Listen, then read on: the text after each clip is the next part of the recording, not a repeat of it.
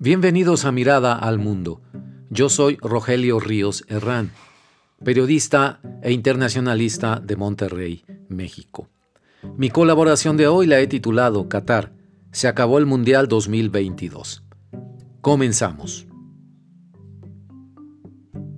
Una vez terminada el 18 de diciembre, la pausa que la Copa Mundial de Fútbol 2022 abrió en Qatar al llegar la FIFA con su show de fútbol de selecciones nacionales en contienda, mucho me temo que la diminuta nación, hasta ahora inadvertida a nivel internacional, empezará a pagar el alto precio de la exposición internacional que tuvo.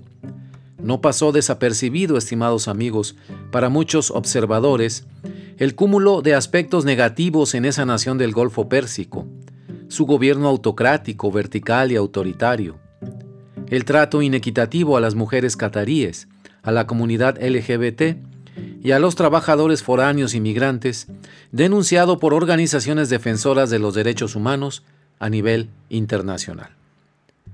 No es menos oscuro el lazo del gobierno de Qatar con la FIFA, la Federación Internacional de Fútbol Asociación, desde que en el año 2010 se anunciara la sede del Mundial de fútbol para Qatar precisamente en este año del 2022. La corrupción, los sobornos y el tráfico de influencias, acreditado en investigaciones periodísticas, acciones judiciales y hasta en una serie de Netflix, usted seguramente ya la vio, arrojó lo que Jorge Valdano, exfutbolista argentino, escritor y comentarista deportivo en los medios de comunicación, denominó acertadamente como el pecado original del Mundial de Qatar. Para el emir de Qatar, la vida en su reino no volverá a ser la misma. El gasto fabuloso que hizo para organizar la contienda futbolística, por arriba de los 200 mil millones de dólares, imagínese usted. Impresionó al mundo entero, en efecto, pero no rebajó en un milímetro su autoritarismo ancestral. En pocas palabras, su pequeño país no transitó hacia la modernidad ni se incrustó sólidamente en la globalización, como una sociedad progresista y libre. Nada de eso. Qatar seguirá siendo un reino pequeño, lleno de riquezas fantásticas en el subsuelo, en la forma de hidrocarburos.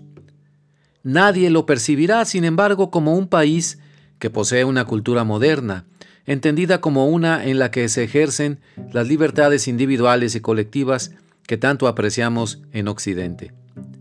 No para ahí la cosa, para infortunio del emir. Al abrirse temporalmente al mundo, Qatar no pudo de ninguna manera ocultar su rostro oscuro detrás de los espléndidos estadios de fútbol que construyó. Al contrario, quien no supiera anteriormente de la brutalidad de su gobierno, del trato de esclavitud a los trabajadores migrantes, casi 5.000 de ellos muertos por el trabajo agotador de construir los estadios, de la otra esclavitud que se ejerce en contra de sus mujeres, bueno, ahora lo sabe perfectamente bien y lo llevará como un recuerdo indeleble.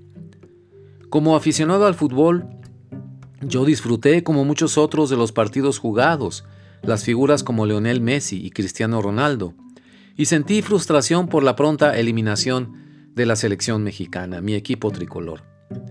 Estrictamente hablando de fútbol, fue un torneo emocionante, lleno de sorpresas y bien disputado en el partido final, entre Argentina y Francia, con el triunfo de los argentinos y su coronación como campeones mundiales de fútbol por tercera ocasión. Como ciudadano del mundo, sin embargo, sentí igualmente frustración y coraje al observar cómo un régimen autoritario y brutal como el del emir de Qatar pretende ganar prestigio y lavar sus culpas a nivel internacional comprando, con sobornos, la sede de una Copa Mundial de Fútbol. Algo cambió en mi interior al observar a Qatar en todos sus ángulos. En adelante, no aceptaré a la FIFA ni a sus decisiones insensibles al otorgar las sedes de la Copa del Mundo de Fútbol a países con gobiernos autoritarios y violadores de los derechos humanos. Ya no más de eso ni de abusar de los aficionados al fútbol.